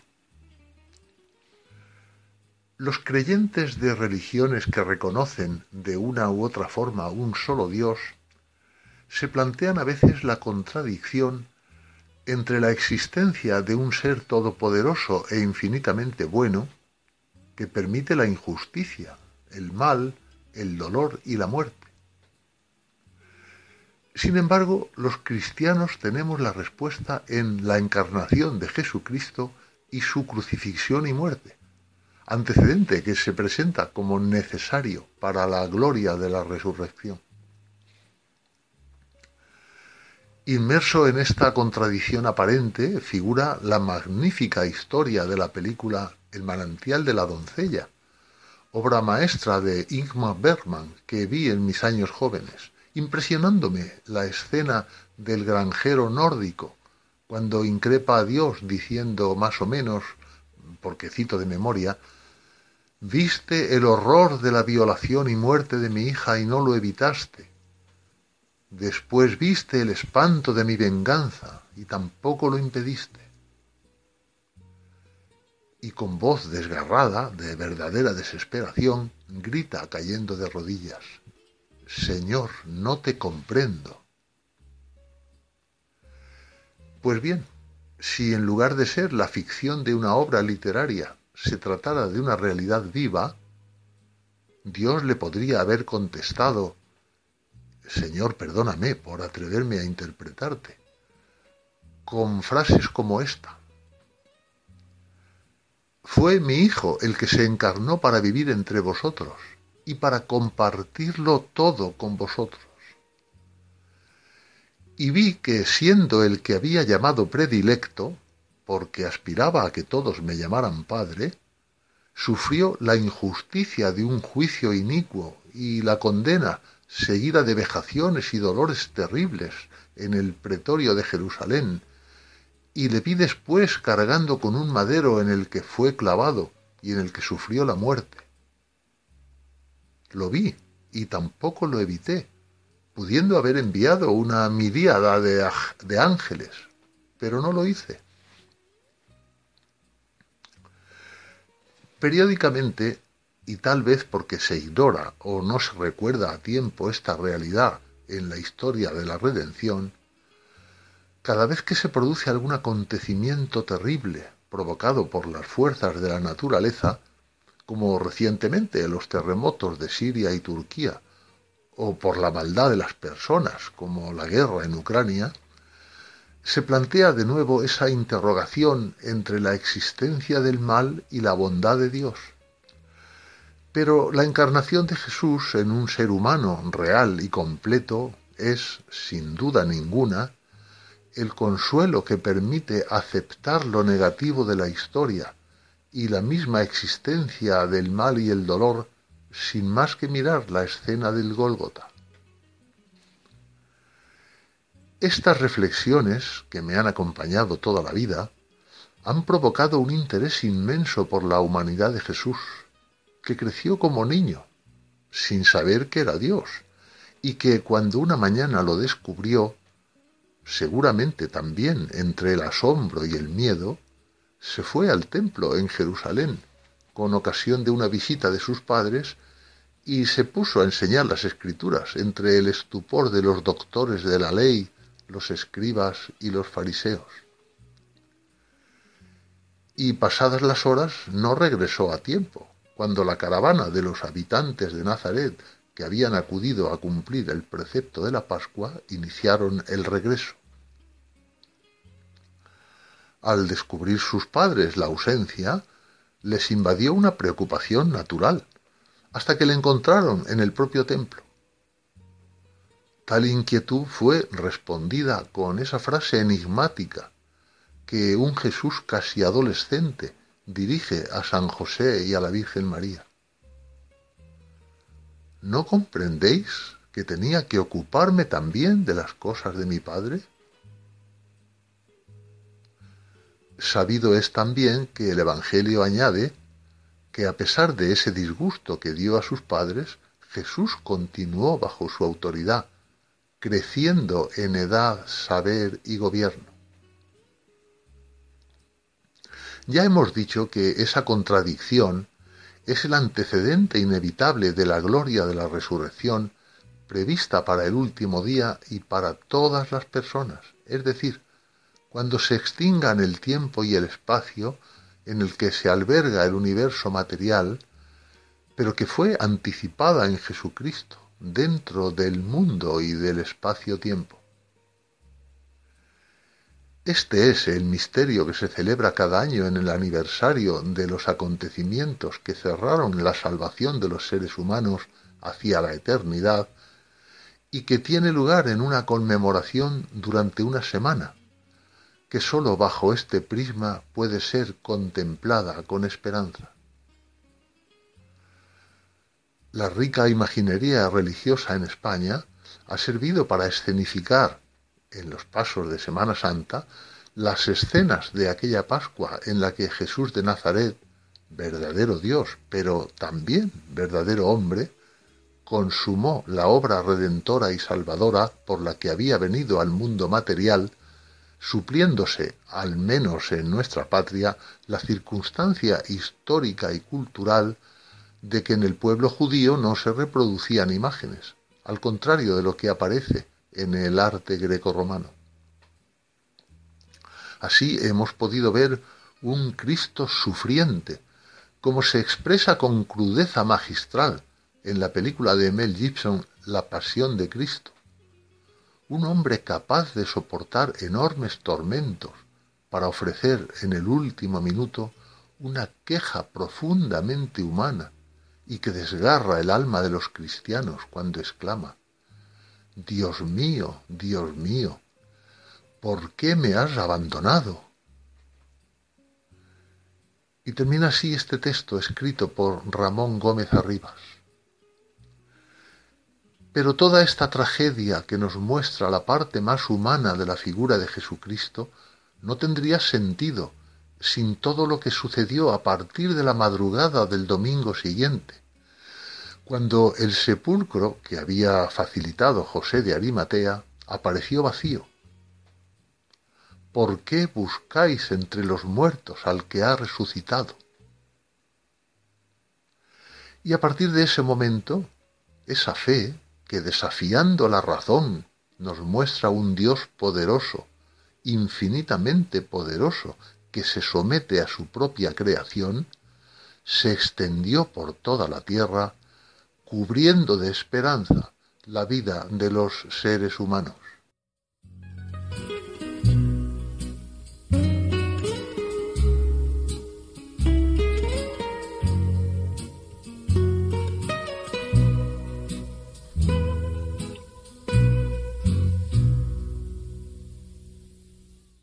Y a continuación, Luis Antequera nos explica por qué hoy, 14 de abril no es un día cualquiera. It's a lovely day today. And whatever you've got to do, I'd be so happy to be doing it with you. But if you've got something that must be done, and it can only be done by one, there is nothing more to say. Except it's a lovely day for saying it's a lovely day.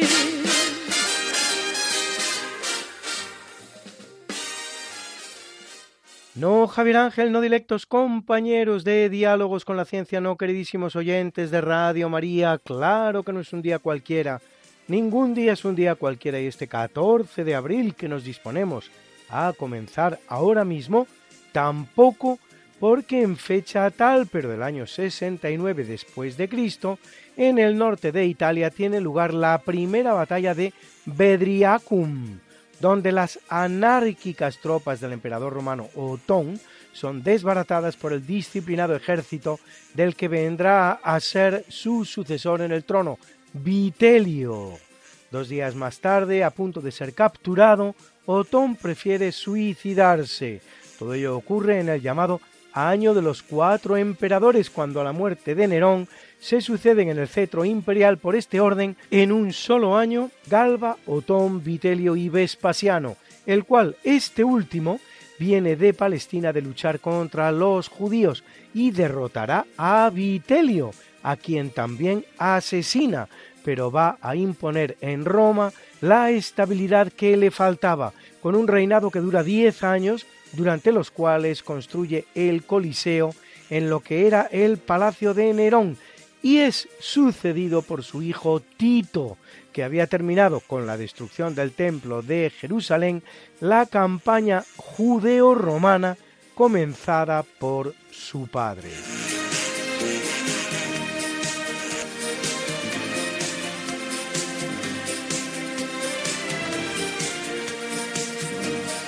Sin salir del ámbito de las campañas romanas de los años 70, corriendo el año 73 después de Cristo en Israel y tras un asedio que ha durado siete meses, los últimos defensores judíos de la fortaleza de Masada del grupo de los llamados celotes, según los describe el gran historiador del suceso, el judío Flavio Josefo, se dan muerte a sí mismos con el objetivo de no ser capturados y esclavizados por los romanos. La batalla se encuadra en la gran resistencia que los judíos vienen ofreciendo a Roma y que tres años antes ha registrado el dramático episodio de la destrucción del templo de Jerusalén por el que luego será el emperador Tito.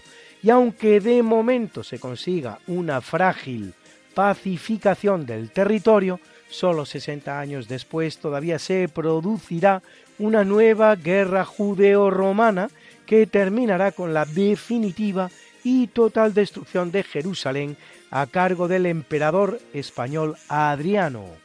La sustitución de la ciudad por una nueva de tipo romano, Aelia Capitolina, dedicada de hecho al dios Júpiter, y la expulsión de todos los judíos sobrevivientes de la zona.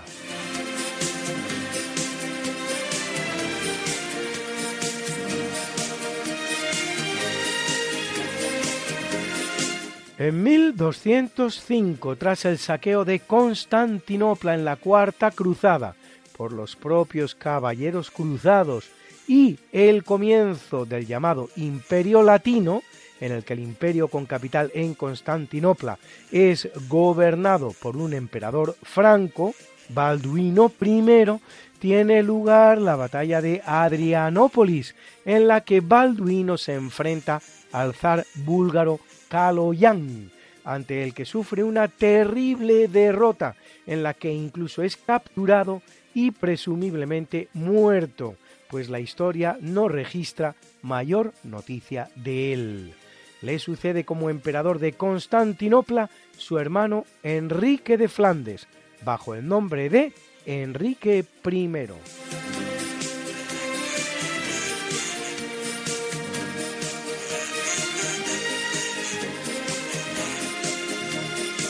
En 1471, en el marco de la Guerra de las Dos Rosas, que enfrenta a la familia de los Lancaster contra la familia de los York, en la batalla de Barnet, cerca de Londres, el exiliado rey Eduardo IV del partido de los York, proveniente de Francia, derrota al ejército de Enrique VI, que lo había destronado seis meses antes del partido de los Lancaster.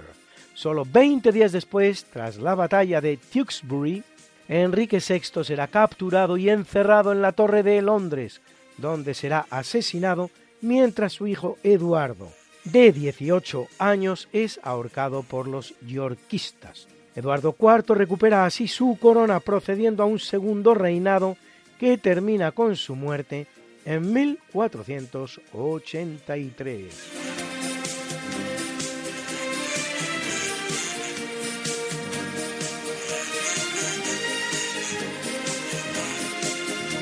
En el capítulo siempre fecundo de la conquista, colonización y evangelización de América por los españoles, que va a permitir a los indígenas americanos el tránsito del neolítico al renacimiento en apenas dos generaciones, un tránsito que a los europeos había costado 7.000 enteros años, en 1573 Juan de Garay parte de Asunción hacia el sur, al año siguiente funda Santa Fe y seis años después Buenos Aires, las dos ciudades más importantes de Argentina al día de hoy, con tres millones de habitantes Buenos Aires y uno Santa Fe.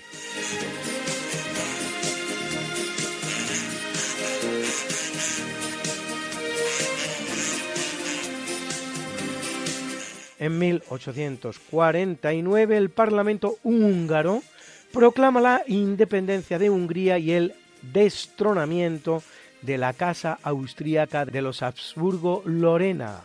Lajos Kossuth es nombrado presidente de Hungría y Bertalan Cernere su primer ministro. El emperador Francisco José realiza una petición formal al zar Nicolás I y este envía un ejército de 200.000 soldados, nada menos, al mando del príncipe Paskievich, que, en coalición con el austríaco del general Hainau, derrota a las fuerzas húngaras y Hungría es puesta bajo la ley marcial. La independencia solo ha durado cuatro meses hasta el 13 de agosto. La incorporación de Hungría al Sacro Imperio Romano Germánico provenía de los tiempos del emperador español Fernando I, rey de los húngaros por su matrimonio con Ana Jagellón y emperador cuando su hermano Carlos V, Carlos I de España, abdica en su persona. En cuanto a Kossuth, tendrá que abandonar Hungría exiliándose en los Estados Unidos.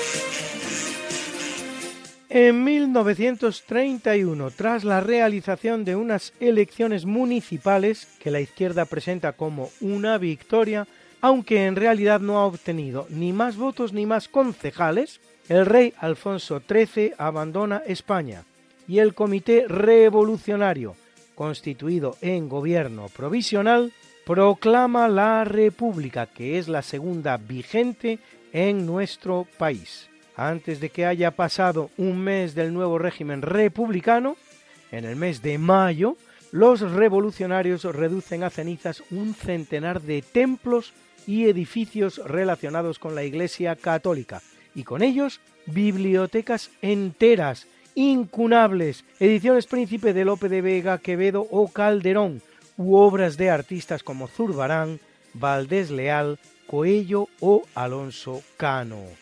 Los eventos dejan además seis muertos en Granada, cuatro en Málaga y dos en Madrid.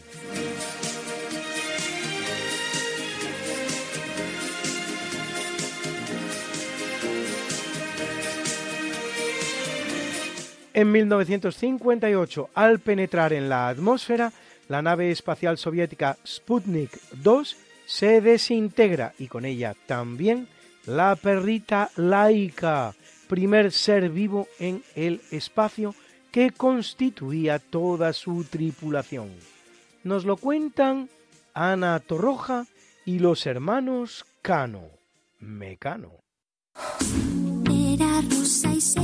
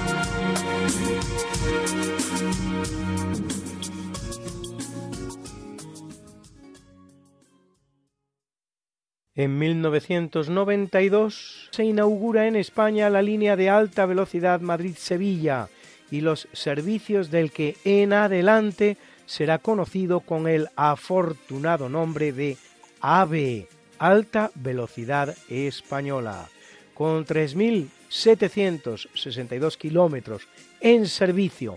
Al día de hoy, la red española de alta velocidad es actualmente la más extensa de Europa y la segunda en todo el mundo, solo por detrás de China. Bruna, Bruna, nació María y está en la cuna, nació de día, tendrá fortuna, bordará la madre su vestido largo. Y entrará a la fiesta con un traje blanco.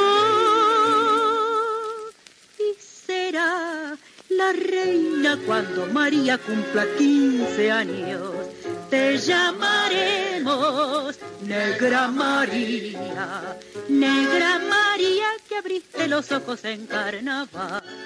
En el capítulo del natalicio nace en 216 en Babilonia Manes, fundador del maniqueísmo, religión según la cual existen dos principios, el bien y el mal en constante lucha y oposición. Ahora ya sabe usted de dónde viene la famosa expresión, eso es maniqueísmo puro. Por ejemplo, para expresar una situación en la que no hay matices ni términos medios y contra la lógica muchas veces solo se contempla la posibilidad de una respuesta completamente afirmativa o completamente negativa.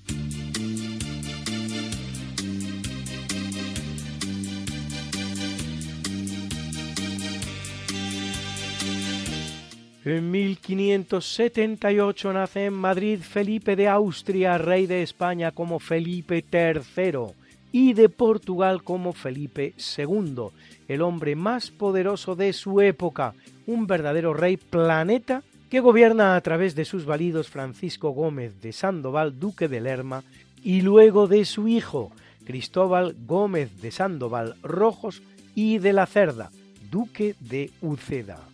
La historiografía llama a Felipe III uno de los Austrias menores, como también a sus sucesores y descendientes, Felipe IV y Carlos II, en lo que no es sino una nueva estratagema para desmerecer el poderío español que desplegará todo el largo período de los Habsburgo españoles, que empieza en 1500 con el nacimiento de Carlos I y termina en 1700 con la muerte de Carlos II. Y aunque es verdad que Felipe III se desinteresa de la política y su carácter tira a indeciso, su reinado representa uno de los momentos álgidos del poderío español. Se inicia con el Tratado de Londres de 1604, que pone fin a la larga guerra anglo-española de los 20 años, con un acuerdo muy favorable a España, que acaba con la piratería inglesa y permite la navegación de los españoles por el Canal de la Mancha, suponiendo un período que ha llegado a definirse como de Pax Hispánica, en el que se va a producir lo mejor de los llamados siglos de oro de la cultura y las artes españolas y termina su reinado con la entrada en la Guerra de los 30 años, que, mientras vive Felipe III, representa para la monarquía hispánica grandes ganancias políticas, territoriales y militares. Para ser una Austria menor, no está nada mal, ¿eh? Y una breve pausa musical. Escuchen esta preciosa canción, Eternal Flames, llamas eternas, Bungles.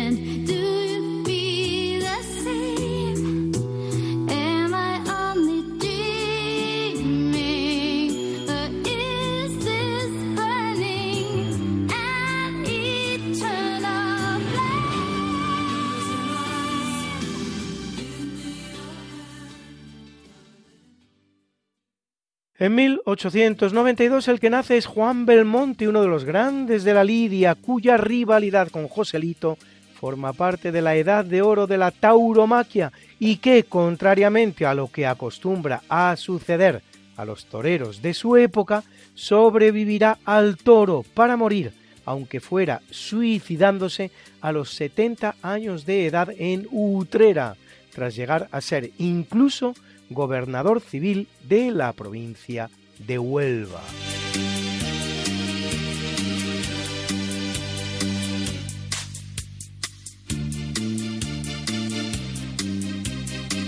Y viene al mundo en 1927 Joseph Ratzinger, más conocido como Benedicto XVI, vicentésimo sexagésimo quinto Papa de la Iglesia Católica, que lo es durante ocho años, los que van del 2005 al 2013, después de haber trabajado muy estrechamente con su antecesor en el solio pontificio San Juan Pablo II, de haber ejercido como prefecto para la doctrina de la fe durante 14 años y de haber participado en el Concilio Vaticano II extraordinario teólogo, impulsor del Catecismo de la Iglesia Católica de 1997, actualmente vigente, autor de tres encíclicas, de cuatro exhortaciones apostólicas y de siete motus propios, así como, fuera de su magisterio papal, importantes obras literarias como Introducción al Cristianismo cuando era obispo o Jesús de Nazaret siendo ya papa. Es pontífice de elevadísima cultura, gran teólogo, gran amante de España, que visitará nada menos que tres veces Valencia en 2006, Santiago de Compostela y Barcelona en 2010 y Madrid en 2011 y decidido impulsor del ecumenismo. Será el primer papa en muchos siglos que abandone el solio pontificio mediante abdicación. Tristemente desaparecido hace apenas tres meses, el 31 de diciembre del pasado año 2022.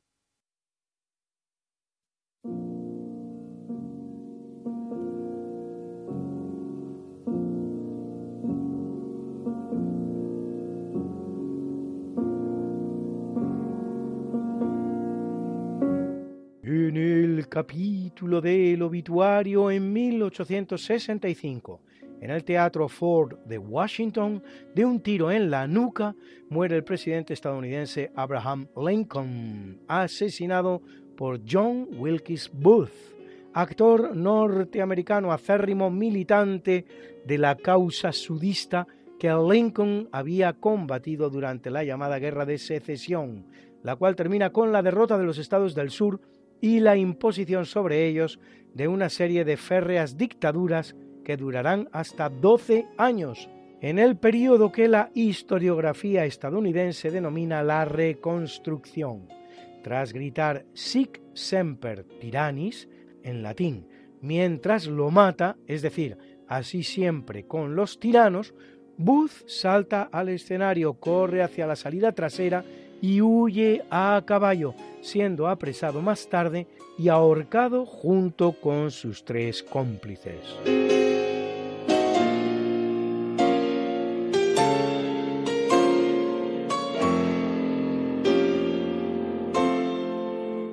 Muere en el año 1917 el oftalmólogo polaco Ludwig Zamenhof, inventor del Esperanto, un idioma universal para todos los seres humanos que sin embargo no pasará de ser un bello experimento fallido como otros anteriores al suyo, por cierto, con un número de conocedores al día de hoy que en modo alguno supera los 2 millones de personas, cuya mejor realización va a consistir en la traducción al mismo de dos resoluciones de la UNESCO.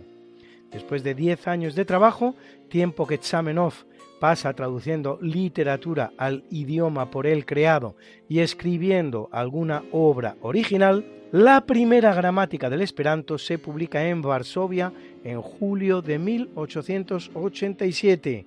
Un año más tarde, el periodista alemán Leopold Einstein funda en Nuremberg el primer grupo de esperanto y otro más, la primera gaceta en el idioma, llamada La Esperantisto. En ella publicarán autores como Tsamenov, Antoni Grabowski, Soloyev, Devyatin o nada menos que el gran León Tolstoy.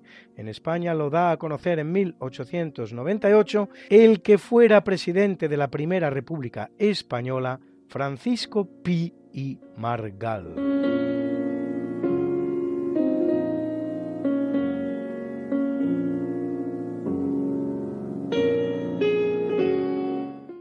1925 abandona el mundo John Singer Sargent, uno de los grandes pintores norteamericanos, nacido en Florencia, Italia.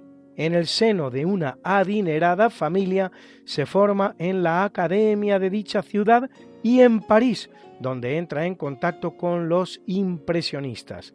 Enamorado de España y particularmente de Velázquez, de quien realiza nada menos que 10 copias de sus obras más emblemáticas, entre las cuales Las Meninas, es amigo de Sorolla y pinta temas tan españoles como el que titula El Jaleo o The Spanish Dance, dos versiones de una juerga flamenca.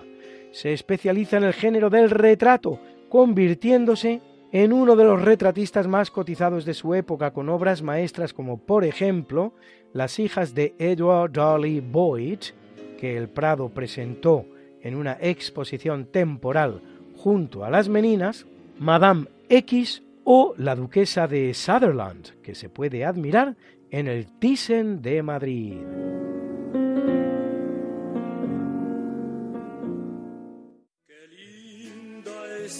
Mañana en que vengo a saludarte. Venimos todos con gusto y placer a felicitarte. El día en que tú naciste, nacieron todas las flores. En la pila del bautismo cantaron los ruiseñores.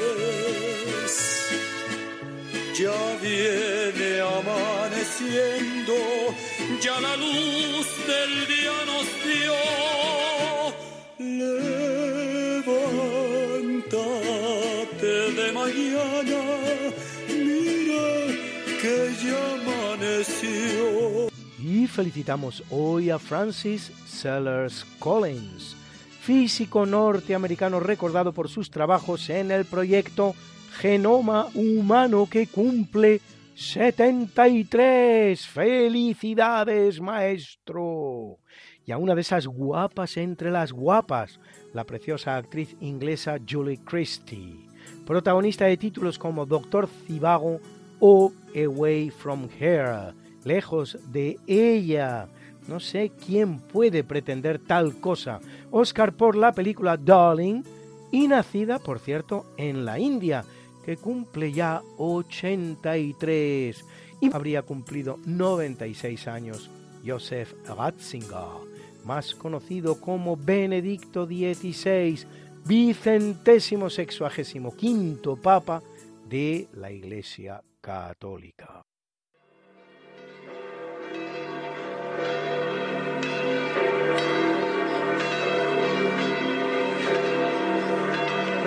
Y celebra la Iglesia Católica a Tiburcio, Valeriano Máximo, Antonio, Juan Eustaquio, Tomaides y Ardalión, mártires, a Próculo y Lamberto, obispos, a Frontón, a Domnina y Liduina, vírgenes, y a Abundio, confesó, confesó, confesó. got something that must be done, and it can only be done by one. There is nothing more to say except it's a lovely day for saying it's a lovely day.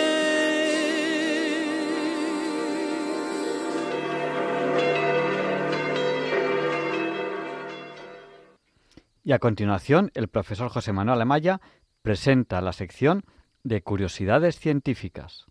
Buenas noches, señoras y señores oyentes. Soy José Manuel Amaya y como siempre tengo el honor de dirigirme a ustedes desde esta emisora y en este programa. Llevamos mm, ya algunos días o algunas semanas que les vengo hablando de, de Newton, concretamente. Creo que fue así la pasada semana. Y evidentemente como mi intervención es relativa a curiosidades científicas, pues hoy les voy a mm, mostrar una curiosidad científica precisamente de la física newtoniana. Lo que nos habíamos, les había mm, expuesto eh, con anterioridad la, la ley de gravitación universal que tuvo problemas en el sentido de que mm, Newton establecía que había una atracción entre dos masas gravitatorias cuando realmente no existía ninguna conexión entre ellas.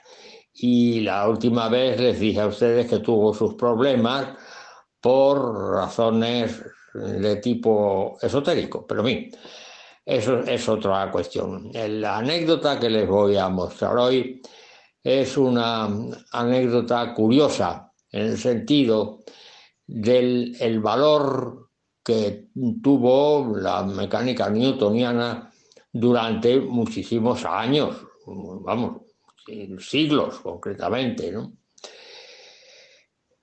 Y en efecto, eh, fue así hasta que mm, llegamos al siglo XX, concretamente el siglo XX. Cuando Newton murió, pues entonces se le hizo un epitafio firmado por Pope en el que se podía leer la naturaleza y sus leyes estaban en las tinieblas. Entonces Dios dijo, hágase Newton y la luz se hizo. Bueno, pues un epitafio muy sentido y muy bien expuesto y estructurado.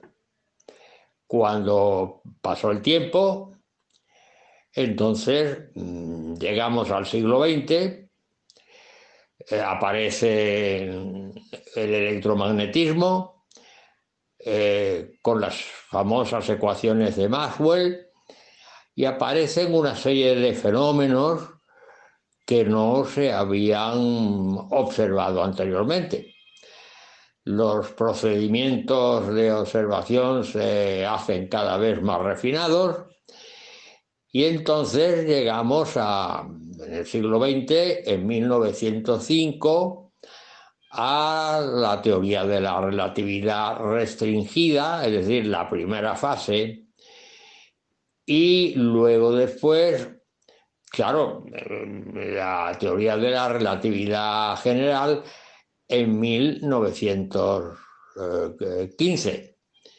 Es decir, eh, tenemos ya una nueva visión del mundo que queda plasmada por una nueva estructura científica, por supuesto, la relatividad tanto la restringida como la, la, general.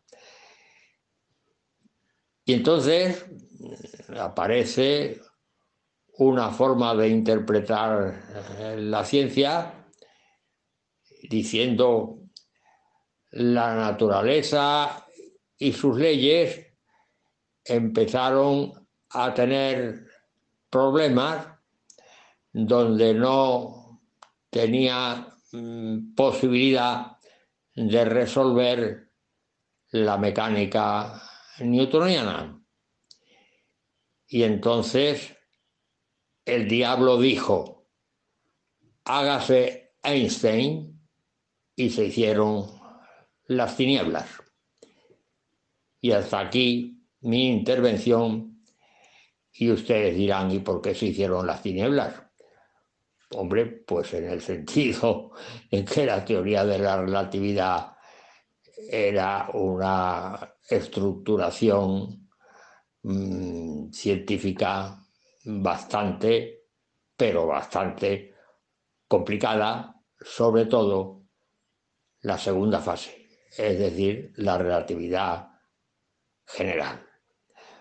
Buenas noches y hasta la semana que viene, si Dios quiere. Buenas noches, profesor José Manuel Amaya. Buenas noches a todos los oyentes que nos han acompañado eh, hoy, día 14 de abril de 2023. Eh, bueno, ya saben lo que les voy a decir, que les esperamos la semana que viene, si Dios quiere. Que no nos olviden en sus oraciones. Yo el viernes que viene tengo un tema importante que además se lo recordaré la semana que viene, no se preocupen. Recemos los unos por los otros, que eso es muy importante. Les dejamos con el Catecismo de la Iglesia Católica, con Monseñor José Ignacio Munilla, que sé que les gusta mucho, y le pediremos a San Juan Pablo II que interceda por nosotros para que se nos libre del mal.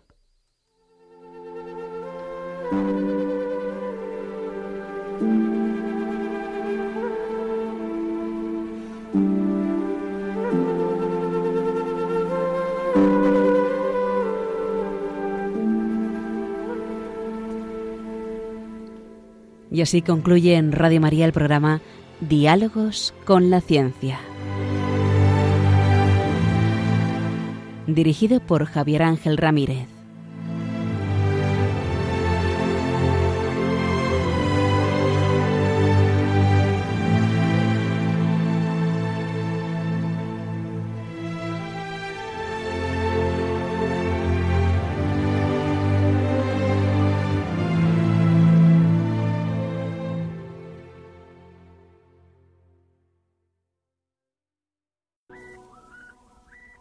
Gesù annunzia molte volte la paternità di Dio nei riguardi degli uomini, riallacciandosi alle numerose espressioni contenute nell'Antico Testamento.